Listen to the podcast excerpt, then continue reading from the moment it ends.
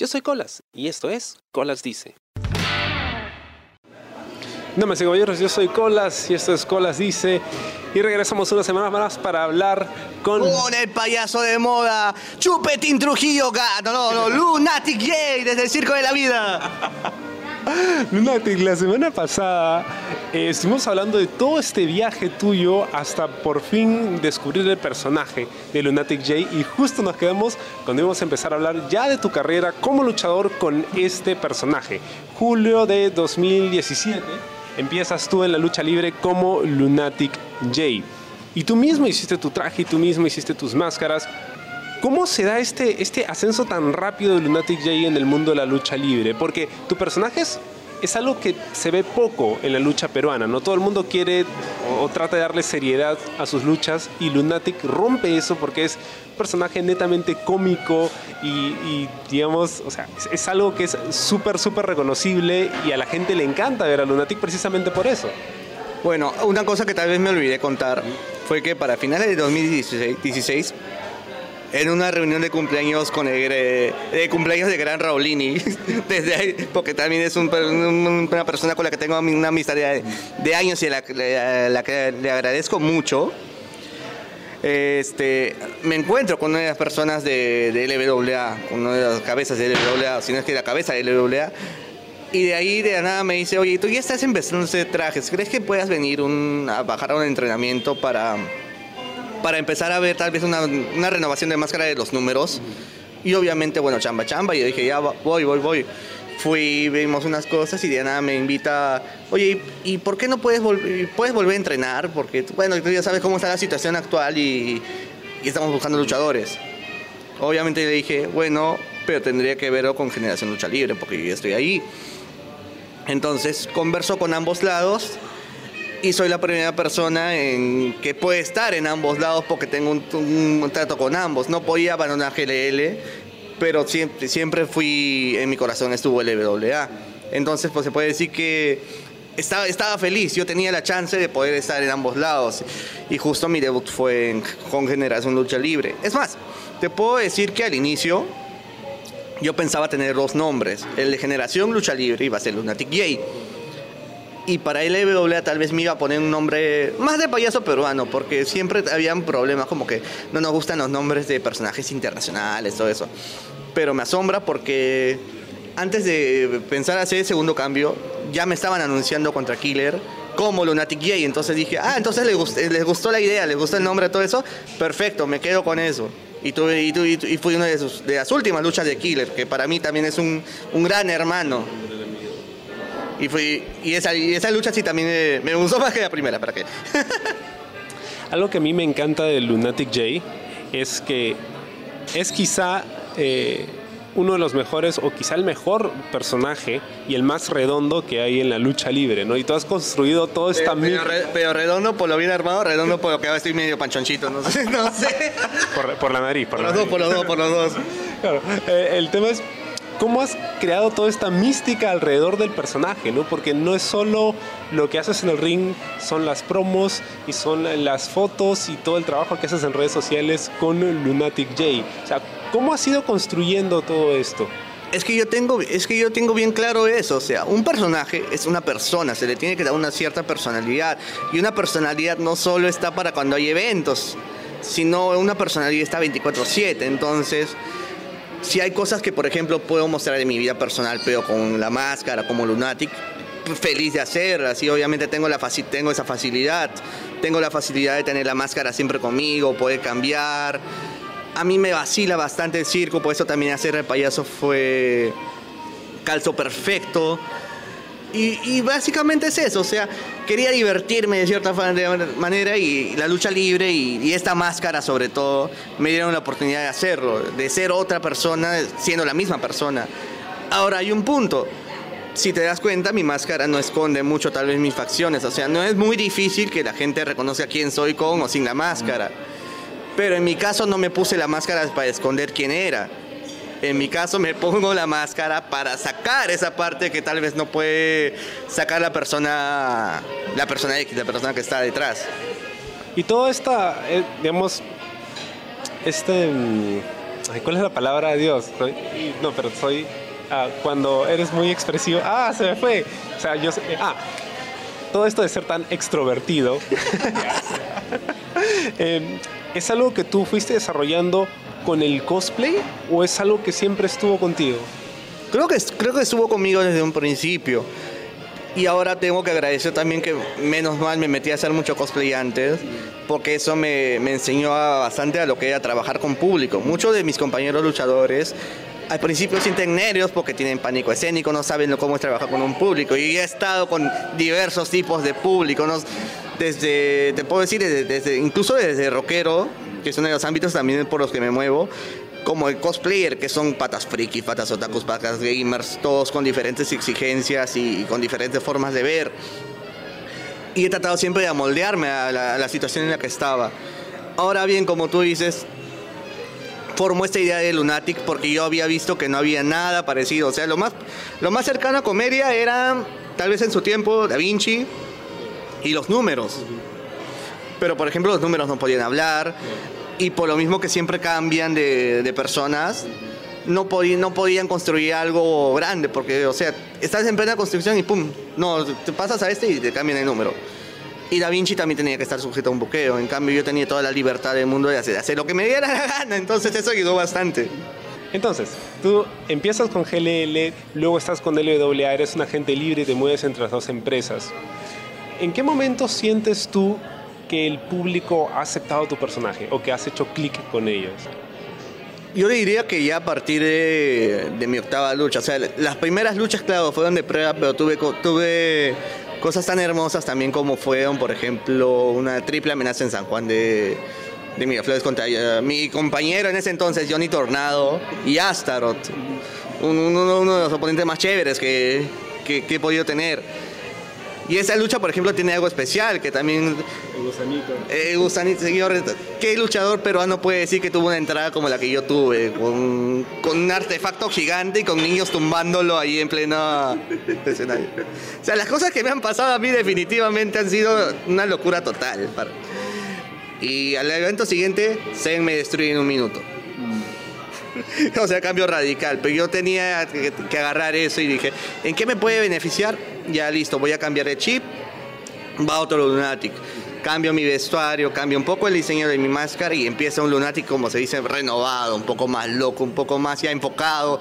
Tal vez no tan divertido en algunas cosas, pero sí más, más luchador. Y mi primer rival para ese entonces fue Cava que fue una buena lucha de todas maneras, o sea, em, em, y empecé a trabajar así feliz, contento, o sea, también moviéndome como se dice por ambos lados. Yo fui, yo fui de las primeras personas que podían hacer eso, porque como sabrás, tal vez siempre hubieron problemas en, en el pase de, talento. O, sí, no, de, lástima, lástima que en ese entonces hubiera, eh, hubiera eso. Pero eh, como yo tenía esa facilidad, me ayudó bastante y creo que justo era tan familiar verme en todos los lados como fue LWA, Generación Lucha Libre, la Lucha Tom, que que tal vez no, no, no fue difícil hacer conexión conmigo. Además, yo siempre me mostré amable con, con, la gente. Nosotros salimos a luchar por la gente, nosotros debemos hacer cosas. Yo siempre lo primero que me pongo a pensar antes de mis luchas es qué puedo hacer que le pueda divertir a la gente. No, no, no, no, no solo a mí, sino también a la gente. Algunas cosas funcionaban, algunas cosas no funcionaban, otras funcionaron perfecto y bueno, a divertirme y salí a divertirlos siempre te han tocado, justo sobre todo en tus inicios, luchas con gente que te ha sacado la mugre. ¿eh? ¿Eres un payasito masoquista? no diría que masoquista, pero no sé, creo que los bookers me. Bueno, por lo menos en el me odiaban, porque o sea, sí, fue, sí me ponían rivales muy, muy de peso. ¿Para qué? Entonces, tú has crecido tanto, el 2018 ha sido tu año, tú has, has, tenido muchísima, muchísima actividad, fuiste el luchador que más luchas tuvo ese año en todo el, en todo el, el Perú. Y um, estuviste en una lucha que para mí fue una de las mejores, si no la mejor lucha del año, que fue esta lucha de escaleras que hizo GLL, ¿no? donde estaba John Stambuk, Astaroth, estabas tú, estaba eh, Alexa y Max. Y Max. Eh, esa lucha, o sea, creo que hubo tantos spots, o sea, pocas luchas en escaleras se han hecho en este país, entonces tuvo demasiada novedad. Pero creo que el que se robó el show finalmente fue Lunatic J con todos estos props y estas cosas que sacabas debajo del ring, de por aquí, de por allá, que sabes. o sea, eso es algo que ¿Cómo se te ocurrió hacer eso? ¿Lo habías planeado? ¿Te lo, te lo dijeron? Bueno, vamos a hablar de unos pequeños previos antes de esa lucha. Antes de esa lucha, si bien es cierto, ya estaba en construcción del, como te digo, Lunatic 2.0, del nuevo Lunatic que yo quería llevar a, a otro nivel, ya posicionarlo bien en el mid-card y ser un personaje reconocido. Este, tal vez no tenía mucho el apoyo de, de las marcas. O sea, sí tenía del público, pero todavía como que en, alguna, en algunas marcas me decían, no, el payasito, todo eso, no, tiene que, tiene que estar por debajo de ciertos luchadores. Y por más que yo me, me guste chambear con mis compañeros, también como que siempre siento la pegada de, pero si estoy haciendo ciertas cosas, ¿por qué no puedo avanzar a, a tal punto? Una de las cosas que, por ejemplo, quise hacer, y para ese tiempo estábamos trabajando bastante, era una pequeña rivalidad con, con Max. Si te das cuenta, ya para ese tiempo estaba formado Real Extremo, que eran Cava y Max. Y por más que no lo quieran decir, yo soy lo, yo soy lo opuesto totalmente a Real Extremo. O sea, el personaje payaso, el personaje que anda, el alucinado que anda por todos lados. Pero Cava ya estaba en algo, entonces dije voy a trabajar con Max y Max también tenía la facilidad de poder ir a Generación Lucha Libre y estar en el otro lado. En cierta lucha nos ponen una lucha entre los dos y dijimos, este puede ser el inicio de algo que podemos manejar, manejar, manejar y llevar algo chévere, pero nos dieron una orden de, de uno de los lados que nos cortó todo. Y de la nada surge para Julio esta lucha. Y yo ya había tenido, por ejemplo, una, una oportunidad antes que era por el maletín de, de LWA con, con Danny Strike y con Cero. Una lucha en la que también me divertí bastante y que casi ganó. Y ya mis luchas se estaban convirtiendo en eso, el casi, casi, casi es el que gana, casi es el que llega. Pero Antes yo- de cero el casi. Y justo con cero, yo era el otro casi. Yo era el que estaba trabajando ahí. Y mira, te puedo, te puedo decir que, o sea, cuando armaron la Fatal Four, que éramos en un inicio Stambuk, Alexa, Max y yo, yo no sabía quizás quién iba a ganar. Pero yo sabía quién iba a perder y obviamente iba a ser yo. Porque ninguna de las tres partes que, Antisis que podían ser Tisis Lucha, en ese tiempo sin nombre todavía, ni Generación Lucha Libre, ni LWA querían que su, que su, que su luchador fuera abajo. Y el que estaba libre, en el libertad, libertad era yo. Y te puedo decir que entonces esa lucha fue la que más me benefició a mí, porque entonces Tenías nada que perder. no tenía nada que perder. Pero yo no llego a ese evento sabiendo que iba a haber esa lucha de escaleras. Un día antes, mientras que muchos luchadores deberían des- descansar para tener una oportunidad así, yo estaba apoyando a unos amigos de la banda Colectivo Circo Band, que es la que toca mi canción de entrada. De la nada, en una de esas pruebas de ensayo, les digo, ¿creen que pueda cantar mi, canción con ustedes? Y me lo permiten. Entonces, o sea, me trasnoché todo eso, pero llego al evento trasnochado. Para ese tiempo ya Raúl iba, Raúl iba a convertirse en el gran Raulín y teníamos pensado algo. Y nos estamos preparando para entrar. Cuando de la nada Fito anuncia, y esta lucha Fatal Four se convierte en una amenaza de cinco por las escaleras. Y o sea, cuando estás listo para entrar y escuchas eso, es como que, ¿qué carajos pasó aquí? Entonces tú te enteras un momento antes de hacer tu entrada. Y Si lo ¿cómo- dijo un momento antes de la lucha, o ¿Y sea, cómo, ya- cómo, cómo armaron eso?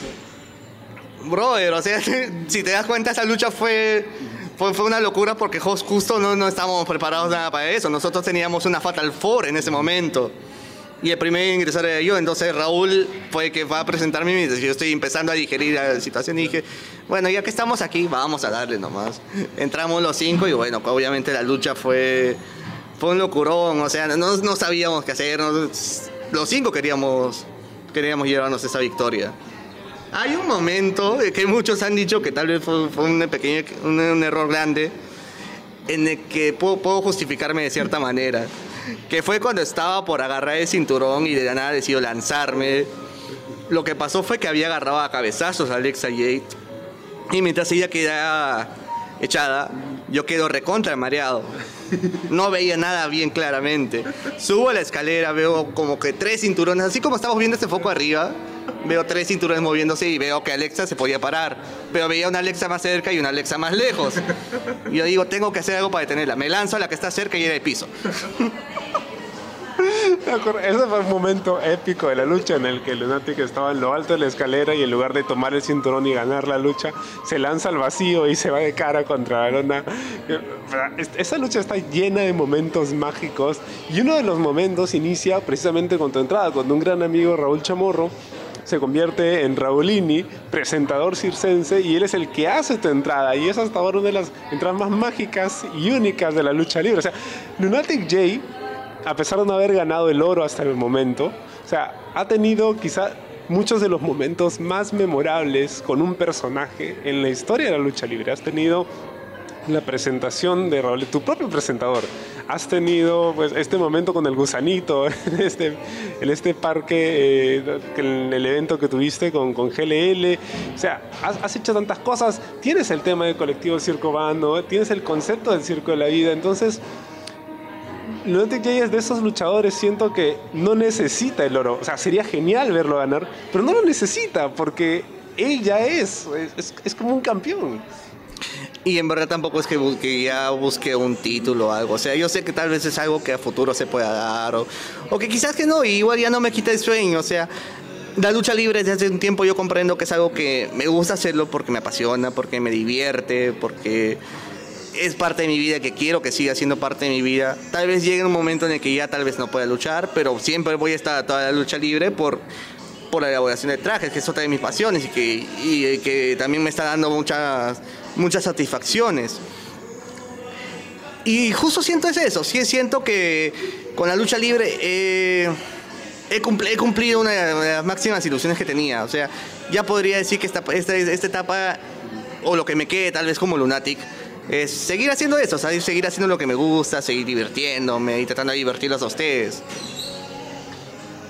Hablamos un poquito más de, de la lucha y hablemos también de tu familia. ¿Tú en algún momento has regresado a Huancayo siendo Lunatic J? Yo sí, el año pasado justo, este, si no me equivoco fue por las épocas de mi cumpleaños y ya para eso había tenido dos luchas importantes que eran la de escaleras y una que tuve en Generación Lucha Libre que fue contra Cero. Y como esas luchas ya fueron más o menos principales, muchos de mis compañeros lo veían y y los que me decían, nunca, nunca vas a poder luchar, mira lo flaco que eres, todo eso, eran los que me decían, brother, tú fuiste que siguió tu sueño, todo eso, y mira, y tienes estas cosas. Y obviamente me sentí orgulloso porque en verdad estaba viviendo muchas de las cosas que siempre había querido vivir. ¿Y tu familia sabía que luchabas hasta ese momento? Eh, ¿Cómo lo veían? ¿Alguna vez eh, vinieron a ver tus luchas? Tal vez, bueno, la familia de allá, no, no, porque ya no tengo muchos familiares allá, siempre me han visto por internet y están alegres. Ellos sabían que era mi pasión. Tengo unos familiares acá que también veían uno de mis máscaras, que fueron los primeros que me dijeron, ¿por qué no intentas eh, hacer algo con esto? Porque te vemos potencial. Obviamente al inicio cuando yo decía, quiero hacer lucha libre, quiero hacer... Quiero, quiero seguir este camino, me decían, oye, este, eso no te va a dar nada, no te va a llevar a nada. Como, creo que como todo mundo. Y ya cuando vuelvo a presentarme y ven que tengo luchas y ven que ya estoy haciendo una pequeña, un pequeño proyecto con mis máscaras y que tengo salir y que mis productos han podido llegar a Chile, Ecuador y que tengo contactos en otros lados. incluso también con lo de cosplay, cuando vieron que pude salir al extranjero, me dijeron, sabes que te vamos a dejar esto porque tú estás haciendo las cosas que te gustan a tu manera, pero vas bien, o sea, te estás haciendo algo y felices, están, están contentos con lo, que, con lo que hago. Y eso creo que es una de las mayores satisfacciones que uno puede tener. Yo recuerdo mucho en el primer evento de Imperio, cuando vienen los luchadores eh, Pentagon Junior, viene Félix. Félix, digo Félix. de repente se llama Félix, no sé cómo es su nombre. Eh, recuerdo la máscara que hiciste para Pentagon Junior, ¿no? que fue una, es una máscara muy bonita con motivos peruanos, con la línea de Nazca. Y yo me acuerdo porque estuvimos juntos en el público, eh, lo emocionado que estabas cuando contaste pues, la reacción de Pentagón al ver la máscara ¿no? y haber podido conocerlo y entregársela personalmente. Es que, o sea, yo se la vi con un gesto de ojalá que le guste, ojalá que ese, porque el señor es uno de los personajes más. Ahorita que está viajando por todo el mundo, es uno de los personajes más reconocidos en la lucha libre mundial y el simple hecho que se le haya puesto y haya dicho, mira, me, gustó bastante el trabajo y que muchos mexicanos hayan dicho, está chingona, está bonita, todo eso, que son gente que vive lucha, que transpira lucha, que para, para mí como, como mascarero fue un halago, para mí para, fue una de las cosas más, más bonitas que he tenido, aparte de regalarle algo a alguien que, que yo siento que le debo mucho, porque me gustan mucho las cosas que hacen. Lo mismo también, le, creo que para ese evento le regalé también una máscara Fénix y una de los Hardys. Conocer a Jeff para mí eh, fue, eh, fue cumplir un sueño, porque era mi uno de mis máximos ídolos. Fue uno de los chivolos que lloró cuando gané el campeonato, que lloró cuando se fue por... por Pero estaba viendo eso, o sea, toda esa temporada, por eso te digo, estaba viviendo un sueño, de este, entregarse a las máscaras, entregar las máscaras, poder, poder, aunque sea verlos en persona, o conversar con algunos como fue con el caso de London, y empezar a luchar seguidamente. Fue una temporada muy bella, fue, fue algo que, que tal vez uno cuando es niño ni siquiera, se, ni siquiera piensa que puede vivir, y lo hace. Tú en este momento estás haciendo máscaras y, e indumentaria para muchos luchadores en este momento. ¿Cuál es el traje del que estás más orgulloso? Cuando que dices, escucha, ya, este es como que lo mejor que he hecho hasta este momento. A ver, te, puedo decir varios. Te puedo decir que, estoy orgulloso de la, vestimenta que le pude hacer al, virrey, que la luce muy bien. A Jerko, que ahorita está que se pasea por toda Sudamérica con una licra que, que, sacamos y, y le, le calza muy bien en trajes, también tal vez a, bueno, uno de mis, a uno de mis grandes amigos, doctor Veneno, que ha confiado bastante en mí, que es una de las personas que incluso me han apoyado, porque sea, en uno de esos viajes a México me trajo telas especiales de allá y, son materiales que no encuentro acá y, era como un niño en Navidad, porque experimentar con eso, y obviamente lo primero que hice fue armarme una máscara con eso yo también. Para mí, eh, es, un, proceso divertido y son, son esos. Eso te puedo decir que por lo menos son como que mi top 3 de, trajes favoritos que, he podido elaborar. ¿Hay algún luchador para el que te gustaría hacer alguna máscara o para el que te gustaría hacer algún traje? ¿O lo has pensado, lo has craneado? Y tengo la fecha, que es en agosto, y, es, y, y si logro dársela va a ser también otro sueño cumplido. A Rey Misterio. Hace poco vi que hiciste una máscara eh, muy similar a la que usó AJ Styles en Japón, ahora último. O sea, tienes una facilidad para hacer estas cosas porque veo que hay algún luchador que usa una máscara o estrena máscara nueva y de repente te veo a ti posteando tu versión de esa máscara. Es increíble lo que puedes hacer ahora con toda esta práctica que has tenido. Es que imagínate, o sea, es parte de la pasión. ¿Cuántos de nosotros que nos gusta la lucha libre no quisiéramos tener parte de esas indumentarias, parte de esas vestimentas o algo que especialmente sacan una sola vez? Y yo, aquí, yo tengo la facilidad de poder sacar así, y no lo veo solo como comercial, es algo que me gusta, o sea, eh, ganar tal vez un poco de dinero ah, por parte de esto es como que un bono extra, pero lo hago con un... Lo hago porque me gusta, me gusta bastante, estoy muy feliz con lo, con lo que he podido sacar. ¿Has pensado volver a hacer cosplay en algún momento? También, también estoy en esas. Mira, te puedo decir que en este momento en el que la lucha libre está como que parada, podemos decir, o sea, si bien es cierto, el año pasado fue muy, muy gratificante para mí. Es, también termino el año con una lesión, cosa que me aleja los primeros meses de la actividad de LWA. Obviamente ya creo que con ese par de actividad también no iba a ser considerado tal vez en gladiadores, aunque tuve un momento que fue mágico. Y, y en base a eso he visto que puedo hacer cosas, puedo volver a hacer algunas cosas que tal vez no tengan mucho que ver con lucha libre pero sin matar tampoco a una TKA. Yo soy una persona, como vuelvo a repetir, a que le gustan hacer muchas cosas y quisiera hacer muchas más, solo que mi tiempo no me está. Generalmente tengo que trasnocharme para hacer algunas cosas o, o presionarme bastante. Ha habido incluso momentos en los que por entregar trajes para, en eventos para compañeros bajaba mi rendimiento porque terminaba bien cansado y, y hubieron luchas que como te puedo mencionar una, por ejemplo, en Tierra de Campeones 3, este, contra los números, que me hubiera gustado hacer un mejor papel, pero por el hecho de haberme trasnochado, terminando unos trajes que me habían pedido unos compañeros, no pude hacerlo. Pero también verlos bien, bien cambiados, eso es un bono extra para mí. Entonces ahora es como que quiero tomar las cosas más tranquilas y como vengan. Estoy abierto de todas maneras invitaciones de, de la marca que me necesite, ya sea LWA, Generación Lucha Libre, Zona de Lucha, no, creo, no creo. No, no, no, sé si me invitarán, no sé si me invitarán. Tú ya sabes los motes. Tal vez, tal vez Imperio, tal vez los supergenios de la mesa cuadrada. Estoy abierto a toda invitación. justo de eso quería hablar contigo porque antes de empezar a grabar me mostraste un clip maravilloso que yo no había visto. Donde estás tú, está, eh, bueno, eh, Neo Kahoshi y está Raulini. Están haciendo un cosplay maravilloso de Chapulín Colorado en este número musical de, la petaca. Ah, taca la petaca. En la versión de Julio y Rumieta. Exactamente. Y te pregunté por un tatuaje que está medio cubierto en tu brazo y cuando me mostraste el tatuaje, no sabes lo, lo mucho que me conmovió, es un tatuaje del chavo de Don Ramón en el cielo. Y eh, ya habíamos recibido comentarios tuyos eh, del podcast que estamos haciendo sobre Chespirito, que se llama Los Supergenios de la Mesa Cuadrada, pero no tenía idea que eras tan, tan fanático de, de Chespirito. ¿Alguna vez has pensado hacer de repente una máscara alusiva a él? Ya ahora que estoy como, con, más tiempo libre, no, no tienes idea de cuántas cosas voy a sacar alusivas a, a ciertas cosas. Estoy, estoy en eso, estoy, estoy elaborando algunas cositas que pronto voy a sacar. Y especialmente en el H-Espíritus es una, como una deuda pendiente, obviamente. Y he visto unos diseños que cuando los veas, uff, loquito. ¿Qué es entonces lo que se podría esperar de Lunatic J por el resto del año? Porque tú sigues haciendo trajes y cada vez estás más y más pedido. Ahora trajes para gente de afuera. De repente podría darse la oportunidad de verte volver al ring. O de repente podríamos ver un, cosplay nuevamente de, de Chespirito por parte de Lunatic. Les puedo decir que Lunatic lo más que pueden esperar es no esperar nada.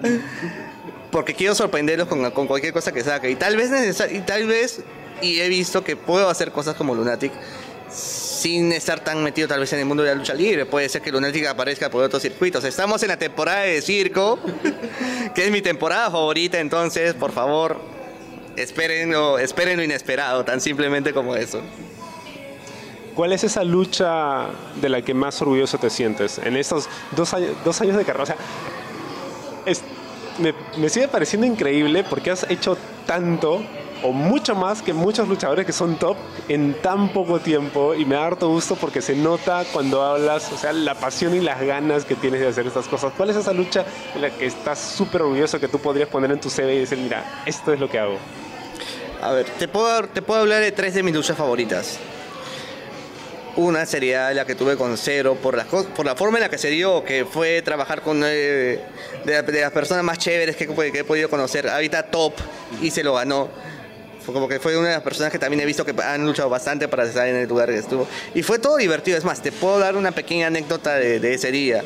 Ese día temprano tuvimos una pequeña sesión de fotos en, mi casa. Yo estaba terminando sus equipos, estaba terminando algunos equipos que yo iba a usar y unos equipos para un luchador, que no voy a decir quién es Reptil. Y este llegamos al local. Yo vi, yo, yo, yo en ese momento me encuentro viviendo por Atocongo y el evento era en San Miguel. Tomamos taxi, llegamos. Y cuando estoy entregando las cosas, me doy cuenta que faltaban las cosas de reptil, lo cual me hizo salir volando en un taxi, ir a mi casa, volver. Y cuando regreso con sus cosas, ya el evento estaba iniciando. Fue una, fue una presión de vamos a cambiarnos, tenemos que salir rápido y boom. Y la lucha me gustó bastante por cómo se dio. O sea, no cualquiera te saca una chicharra paralizadora y funciona tan, tan orgánicamente como, como salió ese día. Y ese día muchos de mis, de mis amigos personales fueron a verme y, y esas cosas te hacen bastante feliz. Esas cosas, esas cosas siempre te llenan, te, te llenan bien. Fuera de resultado, no, nunca, me, nunca me ha importado perder mis luchas, ganar mis luchas. Yo creo que al final eso termina siendo lo de menos. Yo creo que lo que importa más es la sensación que nos llevamos de nuestra lucha. Claro que han habido también luchas en las que dije, pucha, pude hacer esto bien, pude hacer otra cosa, pudo salir mejor. Pero esa es una de las luchas de las que dije, salió y listo, y salió hermoso y gracias. Otra de las eh, top 2 se la llevaría mi lucha con Seven por el torneo. Una lucha que fue corta y en la que traté de madrugarlo y al final ahí me ganó. Pero, y esa lo fue porque es un rival que me lleva, que eh, es, un, es ese rival que me hace sacar todo de mí, toda la parte luchística. Porque sabes que le gusta dar golpe. Y a, mí, y a mí también, mal que bien, por más payaso que sea, me gusta pegar fuerte. Y con un, y con un compañero con el que prácticamente inicié a entrenar, era, era como que la perfecta. Y obviamente mi lucha favorita también para mí la de escaleras, porque fue una locura total y y era un momento subreal, algo que tampoco esperaba vivir y tan pronto. Tenía solo un año luchando y ya estaba parado con un título colgando, que yo creo que hasta ahora ha sido la, la oportunidad más bonita que he tenido. Sí, de hecho es una de las luchas que más me ha gustado y es una de mis luchas favoritas, lo que he visto hasta ahora en todos estos años que he sido la lucha libre peruana. Pachacito, ha sido un placer poder conversar contigo. Estás invitado de todas maneras a volver al podcast. Probablemente el próximo año, de repente, quién sabe, lo que queda del, del 2019, Lunatic J nos sorprenda con otra lucha del año. Y bueno, invita por favor a la gente que te siga en redes sociales, porque en serio, síganlo, es un mate de risa. ¿Y dónde puede encontrar la gente tu trabajo? ¿Dónde puede verlo y dónde puede comprar una máscara? De repente tenemos algún oyente sadomasoquista que quiere una máscara. Bueno, al, al, luchador o el personaje lo pueden encontrar como Lunatic J tanto en Facebook como en Instagram. También en Facebook y en Instagram están como Lunatic FJ Máscaras y Lunatic and Queen Máscara en Instagram. Perfecto recibo sus trabajos, por, por se puede cotizar precios. Y sobre, y sobre todo quiero que sigan también consumiendo bastante lucha libre nacional porque en serio muchos nos están sacando la mierda para tener esto adelante. Y hay bastantes jóvenes con ganas de salir que no tienen idea, o sea, en realidad estamos en una época hermosa para ver lucha libre. Tal vez las empresas estén paradas en un momento, pero en serio, muchos de mis compañeros se están matando para tener una buena posición.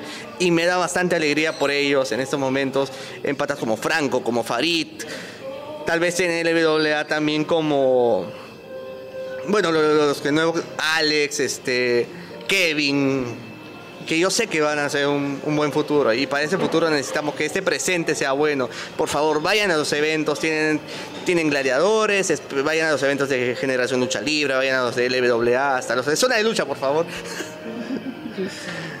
y eso, sigamos disfrutando de esto y no se olviden que la lucha es divertida. Señores, ha sido un placer conversar con Payasito, ha sido un verdadero honor conocer a alguien tan chévere. De verdad me, me da harto gusto todo lo que has logrado porque se nota que lo haces con pasión, se nota que lo haces con mucha alegría y de verdad a nosotros te leo como fanático de la lucha libre, nos has regalado momentos muy muy bonitos, memorables y, de verdad estoy muy orgulloso de lo, de lo, que has logrado y ojalá pues podamos verte en el ring nuevamente. Entonces para Lunatic Jake, yo he sido Colas y esto fue Colas dice. Y la función debe continuar.